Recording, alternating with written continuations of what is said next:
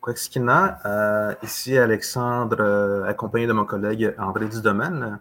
Cette semaine, nous avons un invité, Jesse Wente, euh, qui devrait se rejoindre bientôt avec nous, mais en attendant son arrivée, on pourrait peut-être parler de ce qui s'en vient à Présence autochtone ou qu'est-ce qui se passe en ce moment ces temps-ci, André?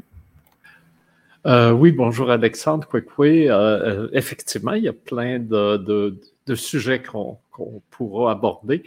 Uh, first of all, I have to say that uh, when Jesse will be there, we will switch to English. Right? So because uh, Jesse Wente is based in Toronto and uh, his uh, first language is English, and uh, we we will have this conversation in the Shakespeare's language but right now we can uh, speak in French uh, since uh, we are 100% uh, in Montréal.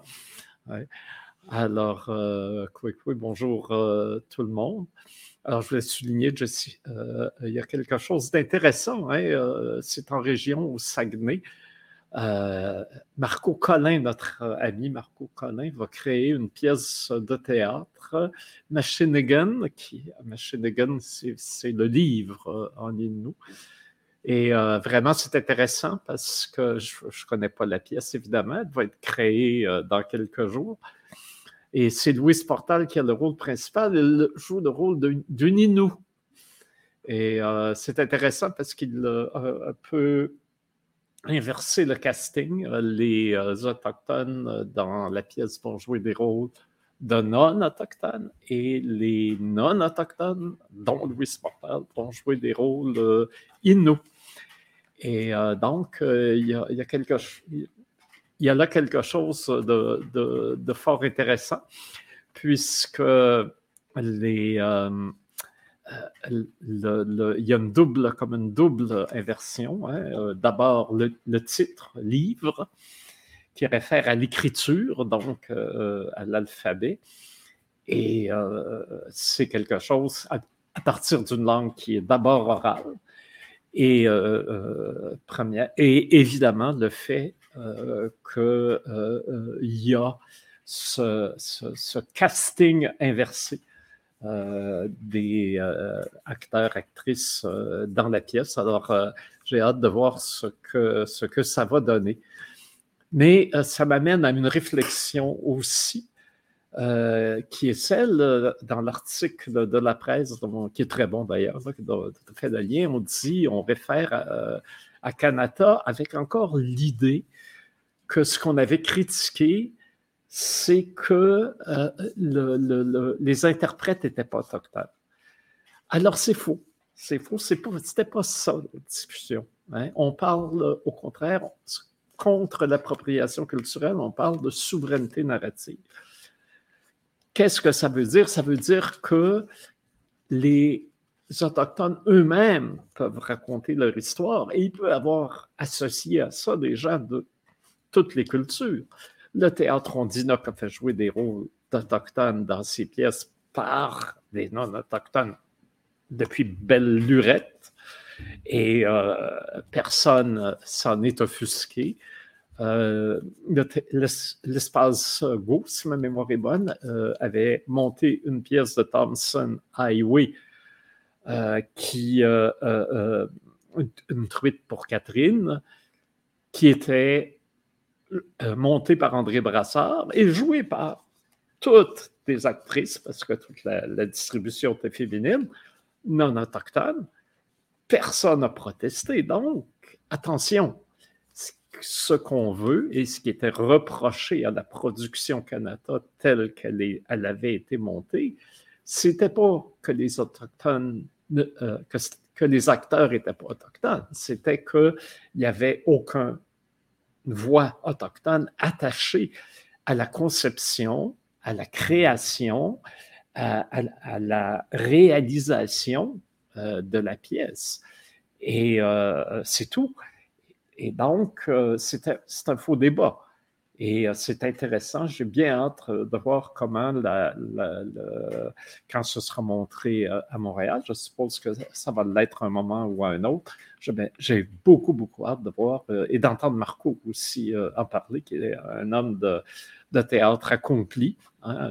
il n'est pas seulement Wabo à la télévision, il est aussi euh, euh, euh, quelqu'un d'extrêmement créateur et contemporain.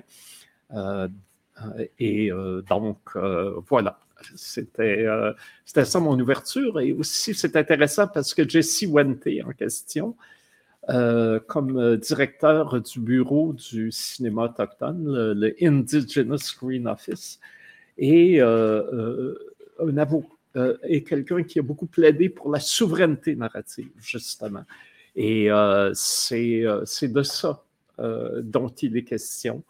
Et d'ailleurs, on a entendu récemment Odile Joannette, qui est maintenant attachée au programme autochtone du Conseil des arts du Canada, justement mettre de l'avant la souveraineté narrative, comme elle l'avait fait au Wapikoni quand elle a été, pendant les années où elle a été directrice générale. Et Jesse Wante, aujourd'hui, est président aussi du conseil d'administration du Conseil des arts du Canada. Donc, euh, c'est là le concept, je pense, qu'il faut, euh, qu'il faut retenir et non celui, c'est pas un, euh, souveraineté narrative, c'est pas un, concept d'exclusion, mais bien un concept de main tendue, de, dialogue, mais aussi d'affirmation de soi par les nations autochtones. Voilà, c'était mon, mon éditorial pour aujourd'hui. et toi, tu voulais parler euh, des langues autochtones et du mois des langues autochtones? Ben justement, c'est ça. On a commencé, commencé l'année avec la décennie des langues autochtones, puis là, on rentre justement au mois de mars du mois des, langues autochtones. Fait que, le Conseil de la Nation Atikamek a lancé un petit défi. En fait, il a encouragé ses, locuteurs à dire un mot à Tikamek, un petit mot à chaque jour. On encourage tous les locuteurs, en fait, de, de, de, de dire, de dire un mot euh, dans leur langue à tous les jours. C'est comme ça qu'on pourrait contribuer à la sauvegarde. Puis euh, en passant, mais juste vous dire que Jesse est avec nous, on va pouvoir l'embarquer. Puis en même temps, tu as fait une belle présentation, une belle introduction de lui. on va laisser Jesse. Hi, Jesse. Hi, hi, how are you? Can you hear me? Yeah. Fantastic. Alors, tu y vas? Yeah. so, if Jesse Wente, uh, we just talk about about you. Um, uh, Andre was uh, um, introducing you in French, but if you could, uh, if you could uh, introduce yourself in your own words, what would uh, what would you say?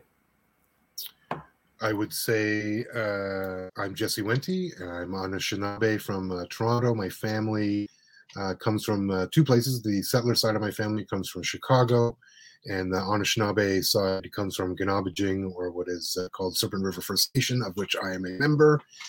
And uh, I'm sure Andre covered my professional life, so I am I am co-executive director of the Indigenous Screen Office. I am chair of the Canada Council for the Arts. Uh, and uh, also, it's interesting to have you because you just published uh, your memoir a few months ago. Very, very interesting book, and there is a lot to say about about it, even in the title Unreconciled Family Truth and Indigenous Resistance. Uh, the, my first reaction was, wow, this guy, my friend Jesse, is so young. It is, uh, uh, uh it is very early to publish a memoir. And uh, uh, I was thinking, what was the drive that uh, bring you to to write uh, uh, this uh, uh, retrospective book on uh, your own life and your own journey?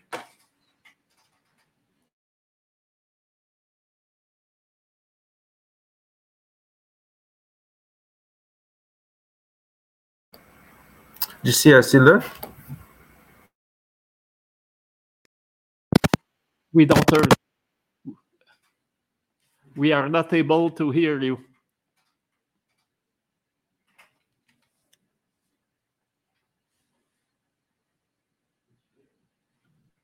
Hmm.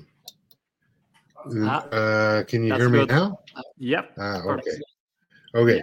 So, um, in terms of writing the book, uh, I'd been asked to write a book previously, Andre, for many years. You know, I, I was um, uh, a columnist on CBC Radio for many, many years, uh, covering uh, cultural issues. I was a film critic for a long time there as well, and so I'd been asked many times. And I honestly, I turned them all down because I didn't, um, I didn't know what I was going to say in a book. Uh, and then 2017 happened, and as you remember, 2017 was a year uh, that was somewhat fraught for Indigenous folks. I would say here in what is currently called Canada, just because it was the sesquicentennial, and uh, there were a lot of um, things going around and sort of in the public discourse around cultural appropriation, um, you know, the around reconciliation and I guess I finally decided I did have something to say and that I could discuss a lot of those issues in relation to my own life and how I've come to understand them through my own experience. And um, and I think anytime you're, uh, you know, we all work with storytellers, uh, film wise, and I, I one of the things I've learned is, you know, you tell a story because you hope others will find something in it for themselves you know that there's that there's some usefulness uh, to it um, and i guess i just thought maybe there might be some usefulness in terms of telling my own story. I think a lot like you andre i've spent most of my professional life trying to help other people tell their stories um, trying to make space for their stories and hadn't totally considered that my story was actually necessarily worth telling but that changed and i wrote the book and uh, it took a long time because again i started writing it in 2017 and it was only published uh, you know last fall so that was about four years from start to finish. But I did a few other things in between there that might have delayed the uh, writing process and in the end um, it was actually very valuable to the book and to the story i told that it took that time because there's some stories in there um, that hadn't occurred yet in my life that I think, especially around my my children, um, that it was very useful that um, that I that I write the book. Oops, sorry, I have a visitor. Oh, that's okay. Uh, All visitors are welcome in uh, our podcast. the one thing uh, uh, uh, uh, that I found really interesting uh, uh, in your uh, book is, and something that will be very important uh, in all your life, uh, is you make a difference by the fact of being an Anishinaabe and being an Indian. And uh, I would uh, like uh, you to uh, explain to us what is the, the difference you see between uh, those both uh, way of seeing uh, your identity. Well, I think. Um, well, I don't think Indians are real. I think Indians are imagined beings. They are they are sort of figments of the colonial imagination. Um, I mean, we all know that it, it's a mislabel from from the origins of why we are called why we were ever called Indians. Um, and yet, of course, when I think of what people have called me over my life, there was a significant part of, of my life where that's exactly what they would they would have described me as as an Indian. Um, what's interesting is, of course, my family n- never would have described us as Indians. Uh, my family would have always described us as Anishinaabe or Ojibwe. Um, not, I mean, in joking, I guess, like we all do. You know, when you're on the card table, uh, you might you might say Indian, or when we're at the in our communities, or like it's a word we use all the time, but sort of in a joking familiar way where it's not um because to me, I'm comfortable with the word in that way. And then I've also had the word used against me, I guess is how I would put it. Um, so to me, that's the difference. Like, and and then what I realized, Andre, and and you know, as folks who spend a lot of time in movie theaters, and I spent a lot of time as a child in movie theaters, we've seen the Indian projected on those screens an awful lot. Um, and I guess what I grapple with or explore in the book, and I think what we all grapple with on some level is that image, which is the one that most people actually know of us, is the image that was on the screen, the Indian on the screen, versus like that was never what my life was like as an Anishinaabe person.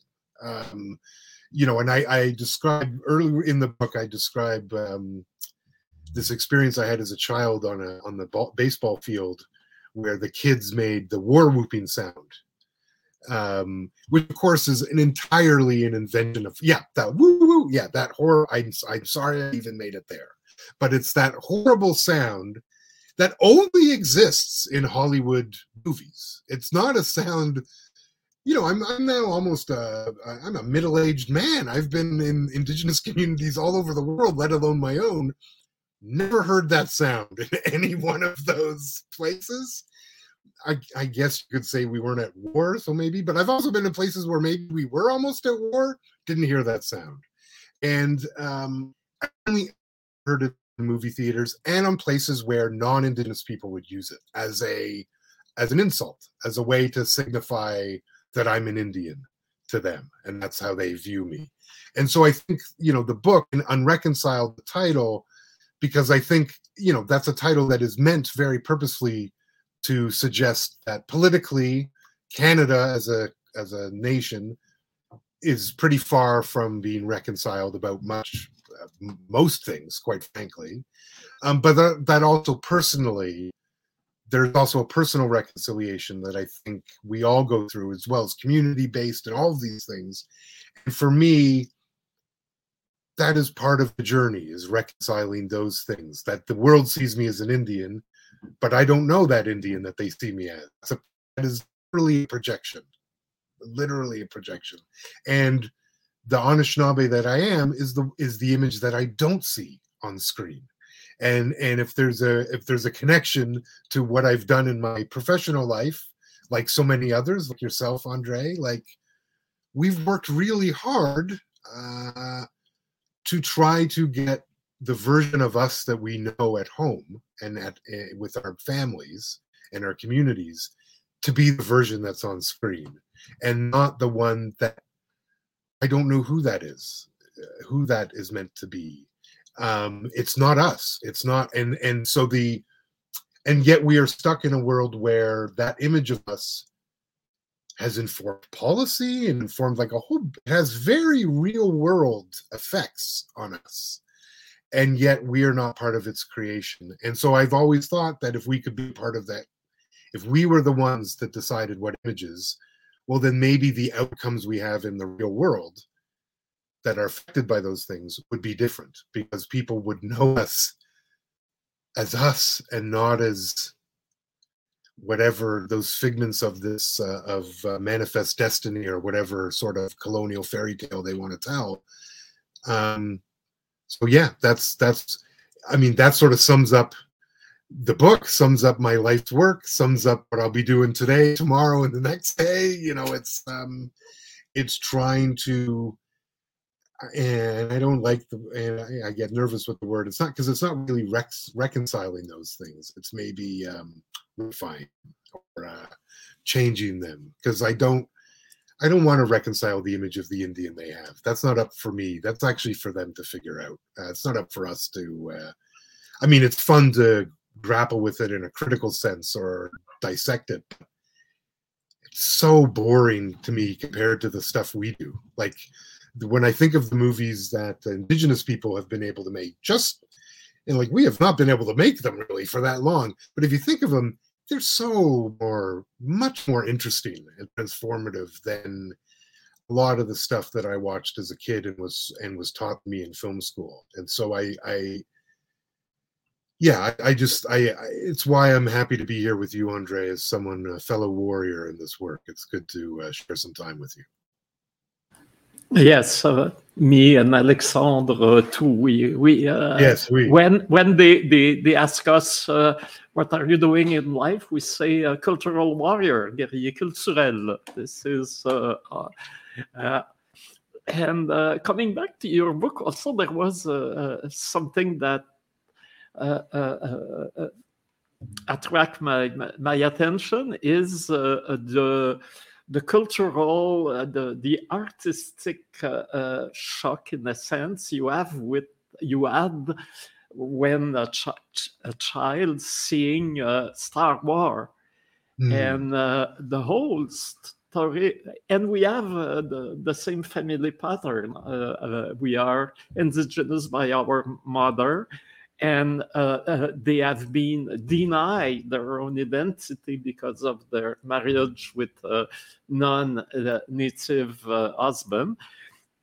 And uh, uh, of course, it, it's a situation where we have a lot of question while growing up about our identity. And in the whole Star Wars saga is about the identity problem of Skywalker. And I was wondering, is Skywalker as something to uh, uh, to give us as uh, First Nations? Oh, it's so interesting.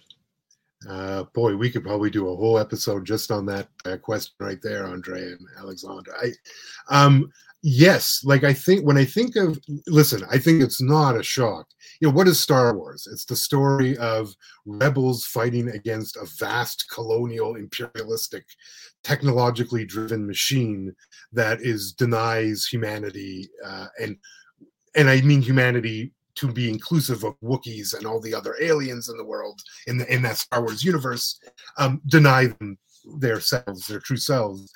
Um, so I don't think it's shocking that a lot of indigenous folks grasp onto that story as like, wow, this is really about us. And we and we imagine. I think you know when I think of how. Um, so I, when that first movie came out in 1977, I saw it in that the University Theater on Bloor Street in Toronto. I was three years old. It was the first movie I'd ever seen in the theater, and it absolutely changed my life, you know, for sure. And when I think of the ethos of that original film, I think you're bang on. I think when we get into some of the more modern productions out of Star Wars, and I mean more in the 90s and not, not before we get to this more serialized TV stuff we're seeing today, it it um it feels like maybe the Empire won, if you know what I mean, uh, even internally, that they seemed very corporate um, entertainment. There was there, you know, a lot of the because suddenly Luke suddenly becoming a Jedi was about blood quantum and not about um, uh, kinship, uh, as it would have been in the first movies, because they introduced midi-chlorians and that. And to me, that read as like, well, that's a blood quantum. That's weird that we would. And suddenly, it felt colonial in a way that the earlier stories had felt more inclusive of of us. Interestingly, I've sort of come full circle in that I'm watching uh, Book of uh, Boba Fett with my my children because they're uh, you know, I mean, I've still got Star Wars movie posters on my wall. They grew up in my house. It's not a surprise that they'd be interested, but um, and I have to say, you know, both that The Mandalorian and the Book of Boba Fett, which are very clearly entirely ripped off of Western, like they're Western films set in space, much like the original, that 1977 film was very much just a Western in space curiously though the sort of indigenous the rebels as the actual heroes not the the manifest destiny folks flying the big giant uh, uh, black and white spaceships. Um, i find the mandalorian and the book of boba fett i mean i just i'm, I'm halfway through the, this season of book of boba fett. I mean if they haven't if the sand people or the tusken raiders are not us then i don't know what i'm watching you know, and and and I'm for sure understanding that Boba Fett is being played by a Maori guy, uh, you know, and that I can make some of, you know, I think I see what's happening. I think this is the best Star Wars that I've watched since the original because they've returned to sort of their roots of like, well, these are like a Western or a, this Western crossed with a samurai crossed with like West Side Story is sort of like the idea of like Star Wars. And they sort of got back to it. Like it's, they've got a very literal Western setting. It's a lot of Western iconography.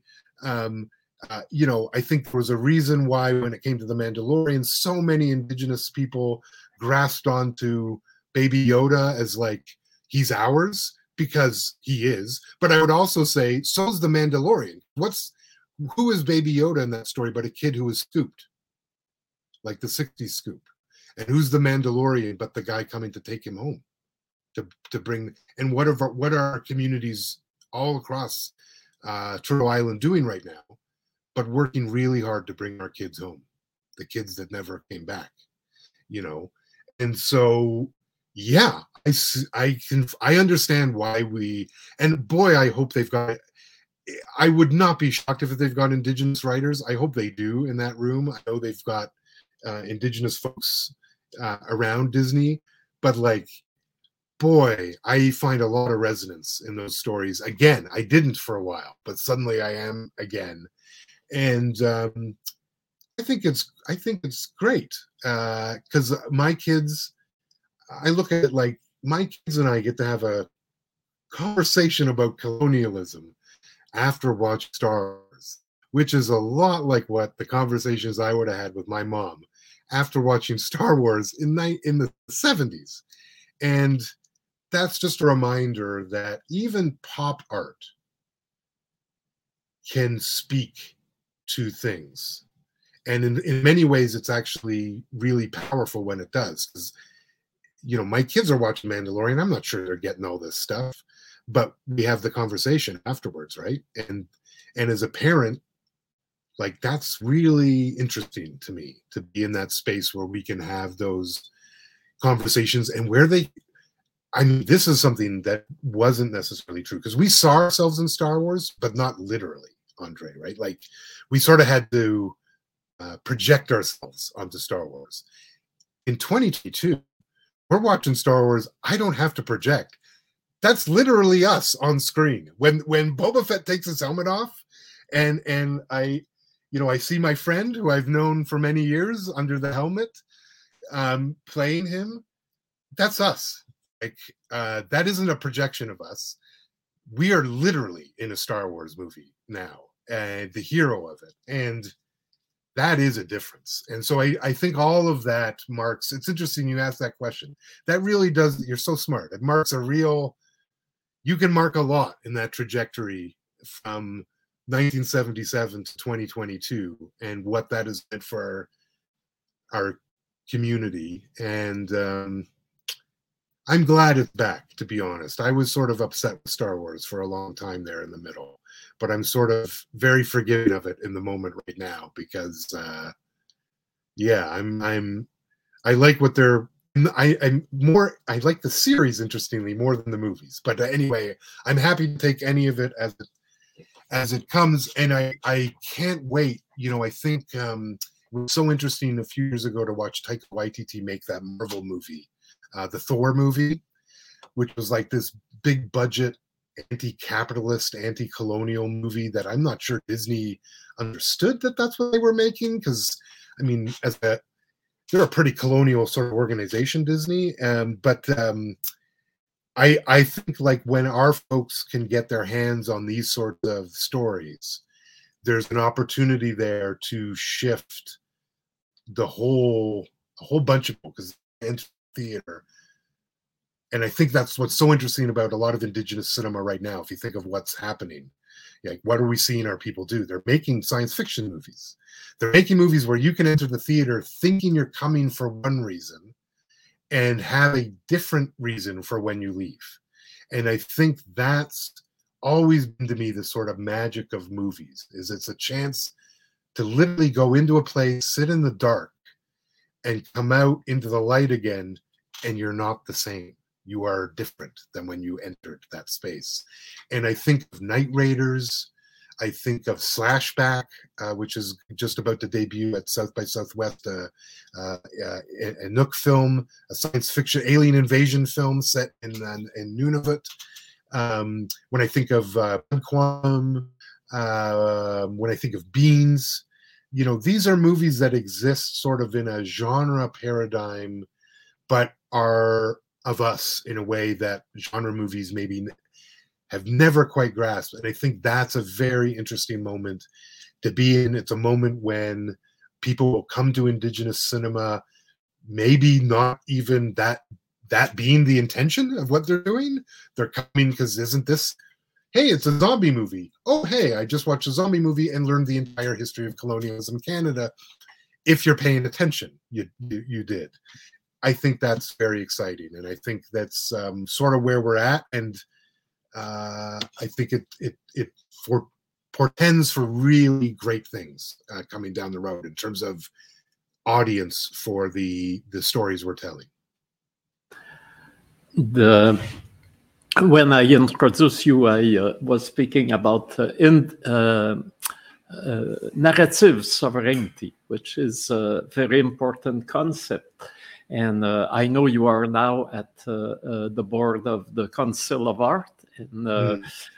our friend Odile Joannette is now at the, yes. the, the Indigenous program. And Odile, since the Wapikoni through the, the Council of Art is always speaking about narrative sovereignty. And uh, I uh, would like you to uh, give us the, the sense uh, of this uh, concept. Uh, sure. I, I mean, I, it's not a concept that I can claim is mine. I think it pre-exists me.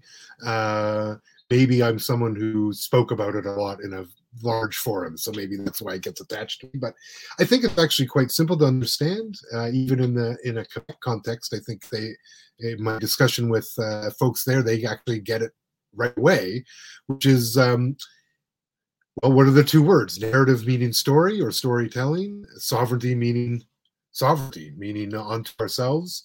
And, you know, if you think about, you know, for example, the Canada Council for the Arts, which I'm now chair, you know that is a narrative sovereignty based organization and meaning that when it was founded after the massey uh, commission in the so it was founded in 1957 was given the big endowment um you know if as i'm sure you're well aware andre but maybe your audience isn't like when it was founded the canada council for the arts if you wanted to apply to get a grant as an indigenous person as a first nations person you had to apply doing a european art form so anything indigenous arts was not eligible to be funded by the Canada Council for the Arts. It was considered craft or primitive and thus not a art form in the same way.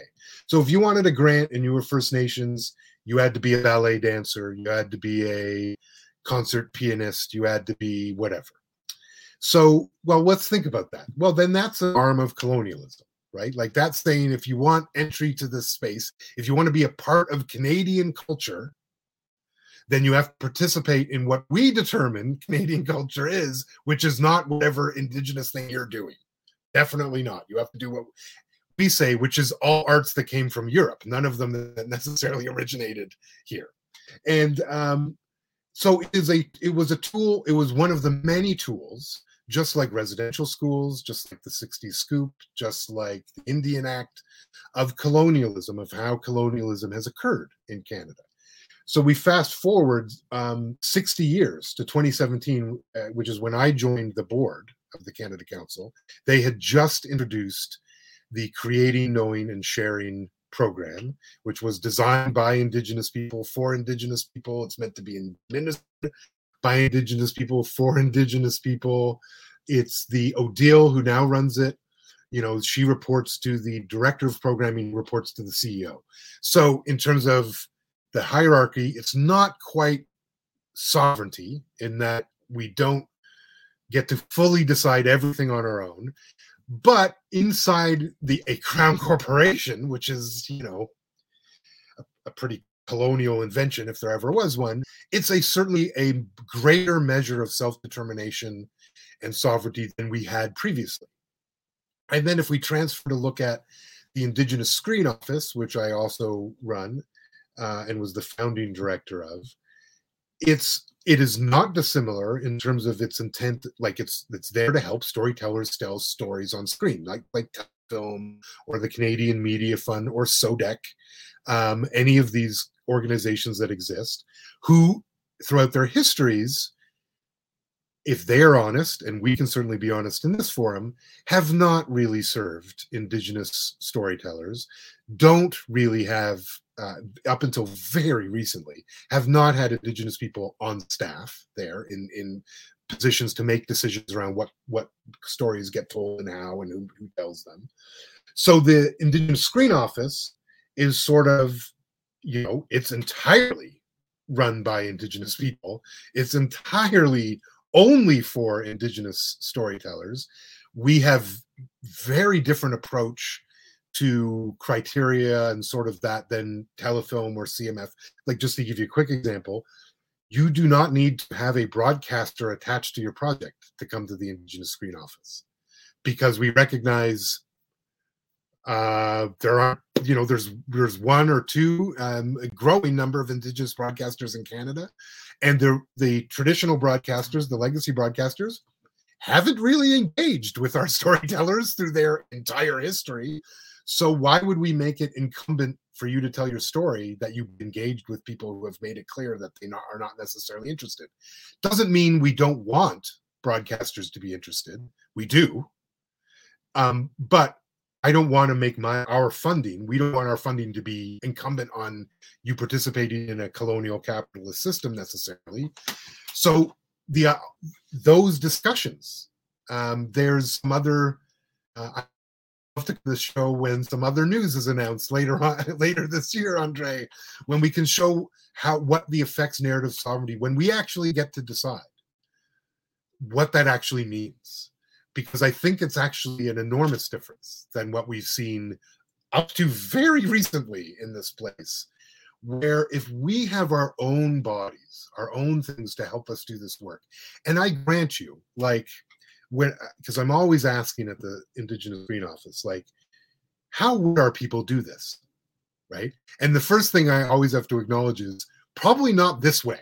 Like, meaning, um, we didn't have arts councils before uh, Canada existed. Our our nations didn't seem it necessary to sort of have like separate. Like if you me, it wasn't how we arts and culture had a very we had a very different relationship. It was a part of us in a way that it it somehow isn't in colonial society. It's somehow separated uh, from us. You know, because again, in in Anishinaabemowin, there really isn't a word for artist in the same way we would have one now. And you wouldn't designate it as like something one person did and someone else didn't do necessarily. Like it, so the fact that we have to have an indigenous screen office is sort of representative. Well, we're trying to do this now. We're trying to imagine how we do this now, and so that requires an agency. Um, you know, like I can tell you, we've had to negotiate very hard with the government to get as much freedom in our contribution agreement. And we get government funding because, quite frankly, I think it's owed to us that we get that. That, you know, because again, the government forbade us and has prevented us from telling our stories for a very, very long time. Uh, just like when they took my grandmother to residential school, the whole intent was to not just to ensure that she didn't speak her language, but to make sure that I didn't either. And so, what is my duty here today? Well, I'm I still struggle to speak my language. To be honest, I'm much better in. I'm not good in French, but I'm actually better in the other colonial language than I am even in my own. But can I use those languages to negotiate agreements with the government where they don't get to tell us how these things work? They get to fund it, but they don't get to tell us that because the funding is what's owed, not the direction of how we do it. That's that's actually owed to us. We get to determine how to do that. And so that's if i know that's a long answer because but i wanted to give an example to how you actually create mechanisms for narrative sovereignty even in a colonial system. There's a way there's a way for us to be more self-determined to frankly and this is what i argue in my book and this goes beyond the narrative thing like the whole Canadian sovereignty is our sovereignty. Like that's the magic that's there. Like Canada gets to be sovereign when it recognizes that we are sovereign. That's the key, right? And and until it does that, it's going to have crises of legitimacy.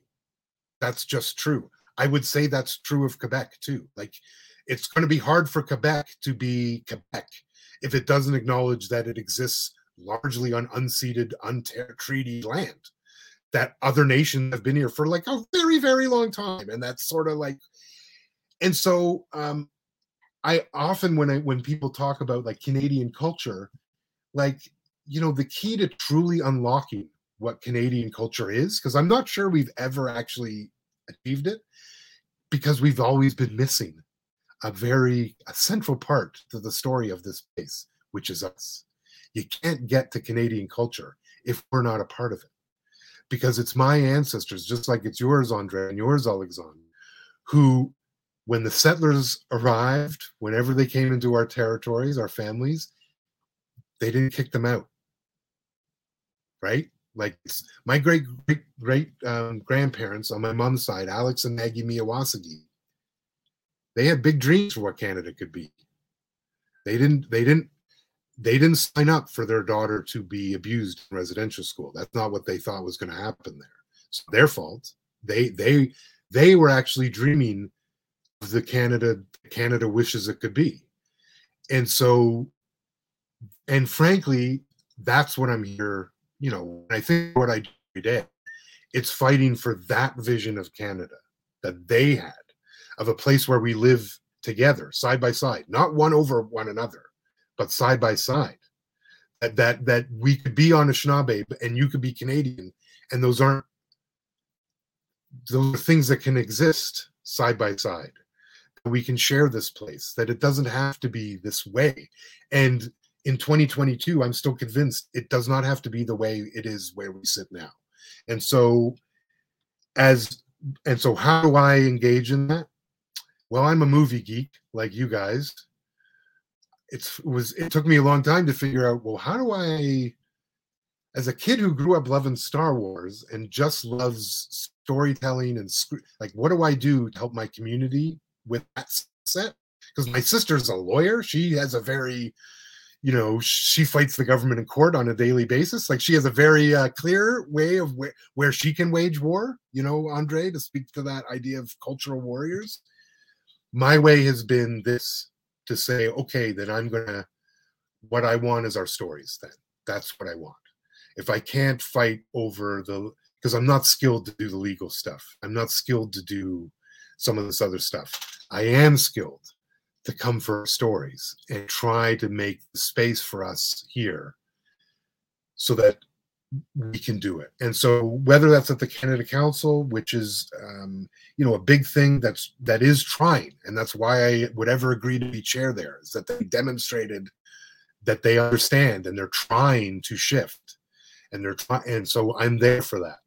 And likewise, but it, it maybe wasn't always enough, and so I thought the Indigenous Screen Office was something that also had to exist, and maybe I'm just the right guy in the right place to do that work and um, but it is it is you know i think you're right uh, the two of you to label it as warrior work because it is it's hard it's not it's not easy but we do it and I would also just to end this very long answer to your very simple question um, that narrative sovereignty if we think of canada maintains its grasp on this land the main way is occupation, of course. It, it, they the people live here, so that's its main way.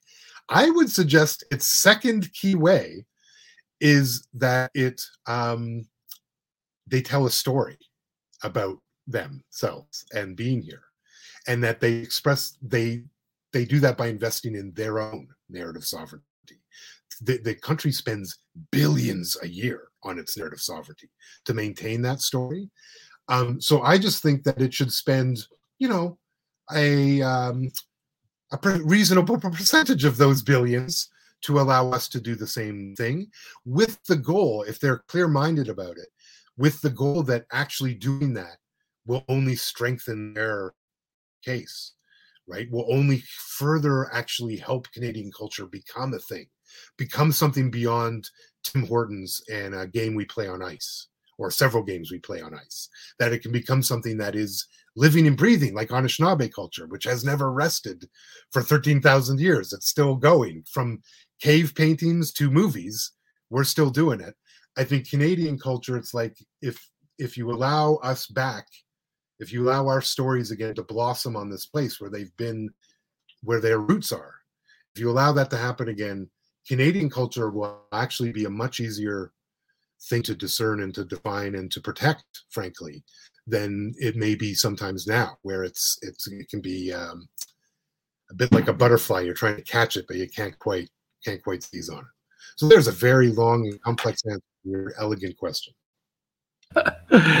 Before uh, coming back to uh, uh, to you, and uh, I, I will ask you to uh, uh, you you uh, jump too fast on the indigenous screen office.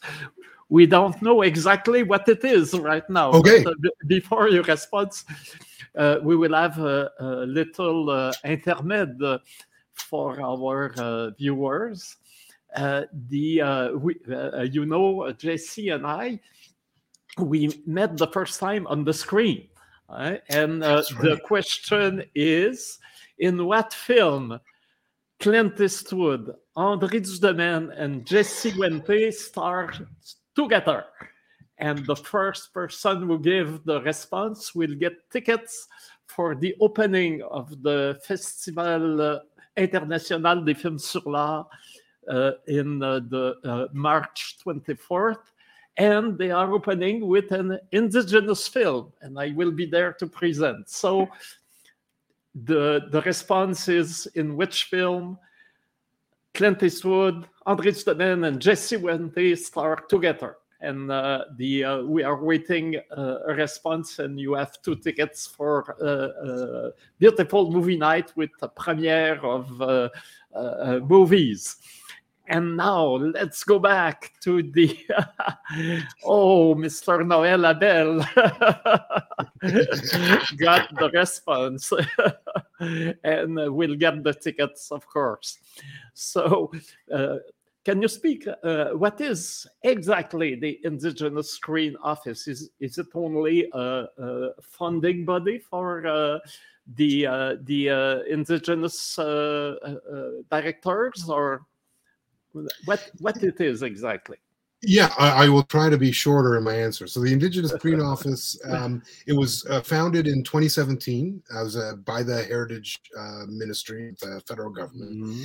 um, this is after you know 25-ish years of advocacy by indigenous storytellers uh, for just such an agency. I, I, like to joke that the advocacy started the day after Screen Australia opened its Indigenous Screen Office, which was 26, seven years ago or so. Uh, so we started right after that. And um, we are a funding body. Uh, we, in the last federal budget, we were given $40 million over three years. Uh, most of that goes through, we two different funding programs the Story Fund, which is really about funding storytelling. So that's pre-development through to distribution and exhibition and uh, all of that. So full full there for films, TV, video games, you know, whatever. As long as it involves a screen, uh, we're we're good on it. That includes podcasts. Uh, that was included on that as long as they're on a screen. And then the second, uh, what we call the Sector Development Fund, which is really for partnerships. And that's where uh, we it's really for professional development and also sectoral growth training. Um, uh, you could come there if you're an organization, uh, say you're an indigenous producer who wants to become a distributor. We could help you do that. Those sorts of things. We were we are also though a little bit more than just a funder. I think it's key in narrative for narrative sovereignty that financial decisions also be held within uh, for indigenous people but um, we are also very much an advocacy organization. So, for example, uh, we advocated a lot about around Bill C11, which is the uh, amendments or the new sort of broadcasting act that has been uh, introduced that we hope will pass. We will uh, become law because uh, it, it contains some really vital changes around uh, indigenous uh, broadcasting and storytelling that will support narrative sovereignty for us in the long run. It should if they pass, it should trigger a whole bunch of new supports. So uh, we there, I came on board as the first uh, director, founding director in February of 2018, and here we are, 2022. I started. I love to tell this story because this gives you an idea of how things go in uh, Indian country. Um, uh, the first budget I had, Andre, was two hundred and thirty-five thousand dollars was the annual budget. So that paid for me and my travel for the most part. Uh, I as, and as I just said, our annual budget this year is going to be uh, right around, I guess, 14 million. So some some four years later, five years later, we're at 14 million. That's about half of where of where we should be. Uh, I think to properly meet the needs of the community, as you I'm sure could anticipate, we were oversubscribed to all of our funding programs instantly. Um, mm. So uh, we could use, and we only we had asked for the full amount. They only gave us a half, so we we will go back for the next contribution agreement. But um, uh, but I would say we pl- play those two primary roles: is that we're funding, we help training, professional development, build the capacity, and we're also here to advocate uh, both on the legislative side, but also within the existing funding ecosystem to ensure that indigenous people have the opportunities to store our way here. And um, yeah it's what we do every day. Okay and uh, we will uh, use you because uh, we just announced that there is uh, uh, uh, a new deadline for the next upcoming Montreal First Peoples Festival for the film uh, Carl, and uh, we will send you the links uh, and uh, asking you to spread the, the, the, the news in uh, all your uh, network, which is so important for our not only narrative sovereignty, for our sovereignty, period. And, yes. Yeah. Exactly. And, and I would mm. encourage. Um, uh, that's mm-hmm. great. We will for sure share that news. We love that festival. And, uh, I would mm-hmm. encourage anyone else if you're a, if you're an indigenous filmmaker or TV producer or uh, uh, or interested. Uh, we've got our website iso-bea.ca. Uh, we we are, do our best to translate into both French and English. Mm-hmm. all that we do. We just released a report last week that looks at eligibility uh, so, uh, you know, around questions of indigenous identity and uh, those things when you come to apply. Uh, so that's there in both French and English. And I would encourage you if you have a festival, you have a film that's coming out, let us know. We will, we are happily here to spread the news uh, of all these sort of events happening and festivals and you know this i know better than maybe maybe anyone andre um, mm-hmm play such an important role uh, for us, um, and the uh, both as a place to gather, to see each other's work, to share ideas, to collaborate, to to create new ideas. I think, um, and and as someone who's worked for film festivals in the past, who's been to film festivals all over the world, and who has not been to a film festival physically in a very long time, it seems far I, I have not been in a movie theater. This is the longest I have ever gone in my life uh, uh, between stop movie theater. I cannot wait to be at a festival and to hear the people, and I'll, I'll even welcome standing in line. So maybe we will have the pleasure to have you in uh, August uh, at uh, the Montreal First Peoples Festival. You are uh, always welcome. And uh, speaking of a book of memoir, uh, there is also Tomson Highway that uh, uh, just published his own memoir. that in tit- tit- the title is Permanent Astonishment, if I remember yeah. well. And I know uh, uh, that's a good idea to go to CBC website. You have a long interview about joy, how it is important to speak of joy, so that we are people, not people that are uh, always in uh, depression or in the victimology. On the contrary, we have humor. We like life. We like to meet and we like to laugh. And it is important to, to tell the, that story. And I find it I find that uh, Tomson Highway has a better title for his book than you. certainly, when it comes to uh, joy, you're, you're right about that. yeah, exactly. But uh, I, I, would like to hear you about that importance of uh, of Joyce in the, the, the uh, our own narratives. Yeah, thank you so much for asking that. And um, I, I, love Tomson's book. I mean, I, I think it's a, just a fantastic, beautifully written. Who would expect otherwise? Um, a book. Um, uh, yeah, I gave that lecture as part on the Ideas program on CBC, so people can find it there if they're interested.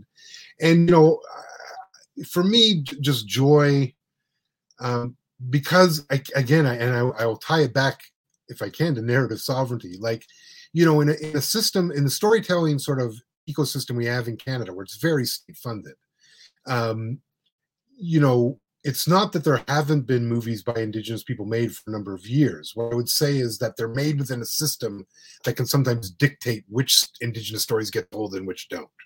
And so, you know, when we see a lot of tragedy, it's not, of course, there's tragedy in lives we're human and we have been, you know, colonialism landed on us uh, rather heavily. So yeah, there's a lot of tragedy to go forward, but um, it it seems that that can sort of be the one story we're allowed to tell. Let's put it that way, is that it has to be tragic all the time, that it always has to be sadness, and again, it's not that there isn't sadness in my life. For sure, there is, and it was not but when i when i think of my family and my community it's not the sadness is the first thing that comes to mind it's the opposite of that it, the first thing that comes to mind is my aunties playing cards speaking little snippets of Anishinaabe I assume the curse words, uh, to each other and laugh like to laughing because euchre was like and crib and those games are like blood sports in my family like for many folks but they're also like incredible sources of joy and happiness. And eh, you know as much as i write in the book about some of the hard things my grandmother had to go through and the impacts of that on my family what i remember her laugh the most that's what i remember. I remember her smiling and cooking in the kitchen. I remember her I remember the little mints that she used to carry at her purse that would become wrapped in uh, uh, Kleenex, you know, uh, and she would peel off and give me the mint. Like that's what I remember, not the sad stuff. And I think um, for our communities, we don't get to depict our joy as often as we actually experience it. and as such, you know, there's a reason why images like one of the stories I've often told is like the the myth of the stoic Indian, right? Like the always serious stoic Indian, you know, comes from Edward Curtis, the photographer, the same Edward Curtis who, when he take took those photographs, would tell the subjects not to smile. So they would they would not smile. If you go look at the photos, those same people would take but for themselves when they would go to town and and you know have their photo taken, which was a big thing in like the late 1800s or whatever, they dress in their town clothes. Guess what they're doing in those photos that they would take for themselves? They're smiling. They're not stoic. They're people sitting there having a good time. So like I think of like that's all a manufactured thing. Like that's not us. And so uh, and I think part of it is and again i'm now giving you a long answer to a simple question but i think the the in the end it's like to be fully human is to be all of those things is to have tragedy and sadness but also have love and joy and lust and anger and all of it, the entire human experience on this planet. And when stories are told about us but not by us, we don't get to be fully human. We only get to be the tragic or the stoic or the noble, right? And where our nobility comes from the fact that we're doomed, but we're going to be noble in the face of that, like, or the the with nature or hippie or the whatever. It's when we tell the stories that we get to be all of that. We get to be complex, fully human beings. And when we do that, when we're able to do that for ourselves, that also means others will also begin to understand that we're human. And lo and behold, if people understood we're human, it might be a lot harder to say make sports mascots out of us or to um, not have drinking water in our communities for like a century and a half when plumbing has not been particularly difficult thing to organize for humans for a very long time like there's some things that happen to us where it's like if our full humanity was simply understood it would be simply harder for those things to happen to us i think and so joy is a part of that and i also say in that talk that i think part of the issue is our joy is more threatening than our sadness to colonialism. Because the idea that the three of us could go laugh together and have a good time in the midst of colonial ruin is, I actually can understand why that would be seriously threatening to them. Like that, to the idea that, like, oh, that's not how this is supposed to turn out. Like, um, so that's why I want to uh, I want to see. I know, and I hope that over time we'll see that in our cinema, right? Where there will be the romantic comedies and the slapstick and the horror movie, like be all of it, because then we're just that will be the signal that we actually um our presence has been I don't want to say accepted because I'm not sure that's a thing colonialism does, but maybe normalized in a way that it hasn't been where like that's always been the power to me of like when we see ourselves and our identities aren't front and center you know it's like like i remember i've uh, i'm looking at a photo of me and graham greene who's been a dear friend of mine for a very very long time and uh, we once did this events on stage he asked me once he said jesse what's my what's my my the your favorite movie of mine like what movie have i made that you love most and i and i first said um Die Hard 3. And he would go, What? Like Die Hard 3?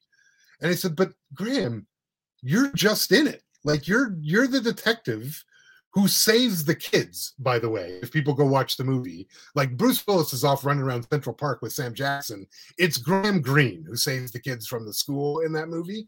But it's never identified that he's indigenous. And this is Graham Greene post Dances with Wolves. Like this is when he is famous for being indigenous, right? Like he is world famous, Academy Award nominated Graham Greene.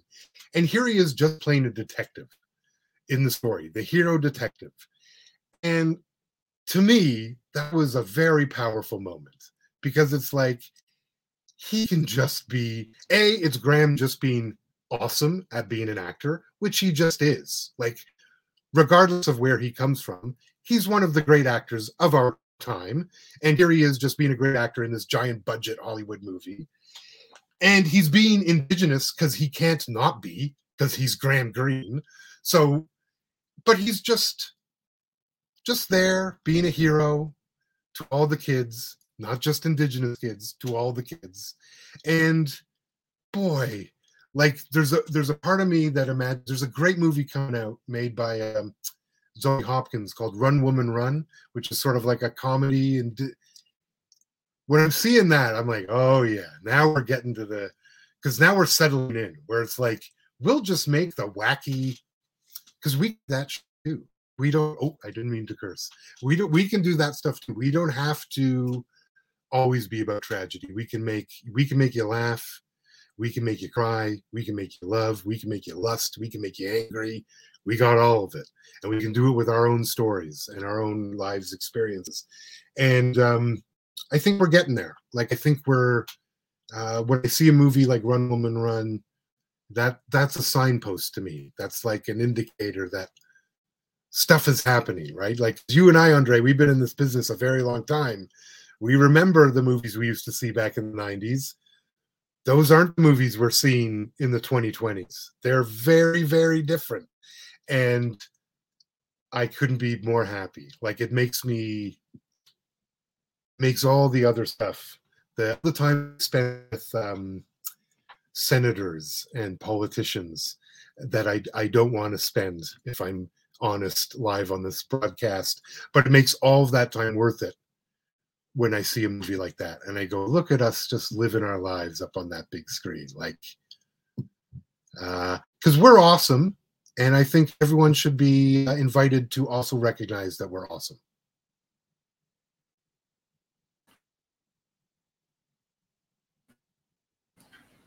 Uh, recently, uh, uh, I saw that, uh, and I hear that uh, Alanis Obomsawin, the great uh, Abenaki filmmaker, she is now telling she is optimist for the future of First Nations. And I know Alanis for long, and I know she was not telling that always in her in her life, but recently she said, "Yes, there is a, a step that has been made, and now we will never go back. Uh, uh, this progress is there to stay and to uh, to go forward uh, in in the future. So there is hope for uh, our nations, hope, and with hope we can, of course, speak of uh, joy. And do you have a word for us, Alexandre, for to, today? Hmm. I tried. I tried to uh, to translate your book, uh, uh, the title of your book, uh, Unreconciled. That's really hard to translate since uh, uh, it etymologically, uh, it, it, etymologically, it's uh, it's really hard to pinpoint the the translation in in Atikamekw, especially in uh, indigenous languages, because we don't have the same words for each our uh, language. So uh, I tried. There's a word that that uh, I come I came up with is uh, teban.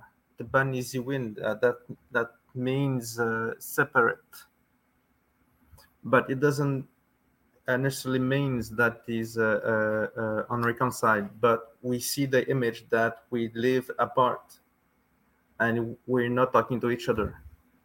But then uh, I went to, uh, you, you, came to talk about uh, a great uh, length about movies. Then why could I just translate these words into uh, different languages? So let me see, let me show you what I found. Uh, and um, I have a question for you. Did, did you try to translate the Indigenous Screen Office into uh, Ojibwe.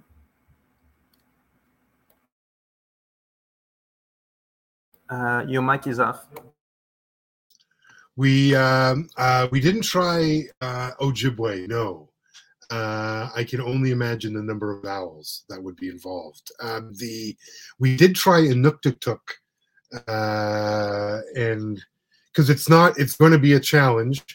Uh, frankly, it was a challenge even to get it into French but uh, uh, it, it, was it won't be easy because I don't think screen is necessarily a word we would uh, have at hand. But um, that's a good one. I'll have to ask a, a language. Uh, I'll have to ask someone if they can do that at uh, Anishinaabemowin. Yeah. I think I think screen we, will means that movie. That's that's the idea that we have uh, if we hear screen in the in the uh, uh, indigenous screen office.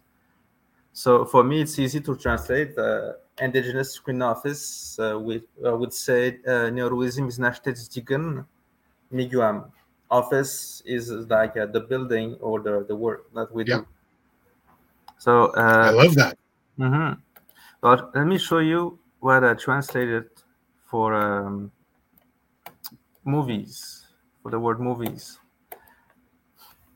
So in Plains Cree, they say Ashikaste Pichigan. this is for movie picture, pictures, photographs. Ojibwe, c'est Mazina Dese. It is a movie. In Anishinaabe another uh, dialect of Ojibwe, Anishinaabe c'est uh, Mazinazgan, which means a camera and a picture. At Kemek Nehiromowin, we say Mizinashte Jijigan. This is, this is the word that we see uh, that, uh, comment on dit ça? Mazinashte. Mazinashte. It's, it's like a, a projection.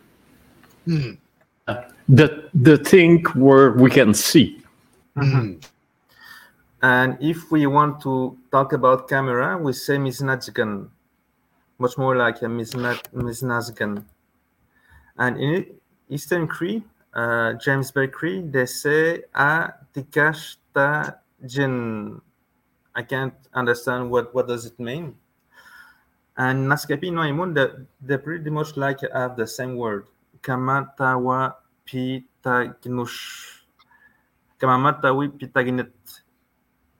From what I understand, this word uh, it sounds like uh, something that we go in uh, in the in the box. Mm. Like little characters that that live in the in a box. In Innu-aimun, it wasn't uh, the uh, is it movie theater when we have the knit. It's uh, usually the place, a place. Yeah, yeah, that's right. So, so if we say net, that is that is also the, something that a place. So we can see also a, a movie theater, in that sense. And in Blackfoot, they say Aisa. Uh, I thought I understood it, but now, now that I read it, uh, I can't make a, I can't, I can't see uh, what does it mean. Hmm. So this is my translation for movies in in, in different uh, uh indigenous language.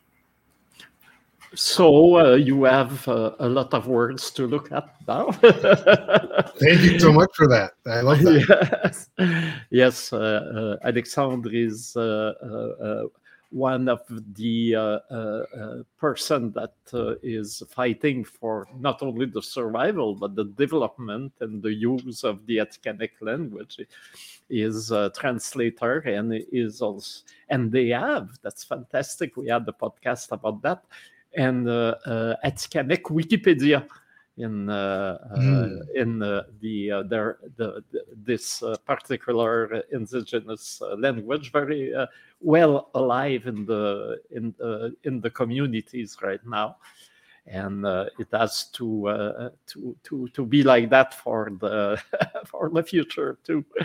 So absolutely. I, yeah i thought uh, you have the last word jesse oh wow well I, I i just want to thank both of you for having me on the show and for doing the work that you're you're doing uh, uh, i've always been admirer of yours, Andre. You know that. And uh, Alexandre, sounds like you're doing incredibly important work. So keep it up, both of you. Again, thank you so much. And uh, I'll just echo what uh, Dame Alanis says. I have a lot of hope, and uh, I've been fortunate to know her for a very long time and uh, understand that she has changed or she sees a different future. And um, I'm very glad to I'm very glad that she still answers my phone calls and spends the time with me because uh, she's hugely important in my life. And um, anyway, uh, thank you both so much for having me. And um,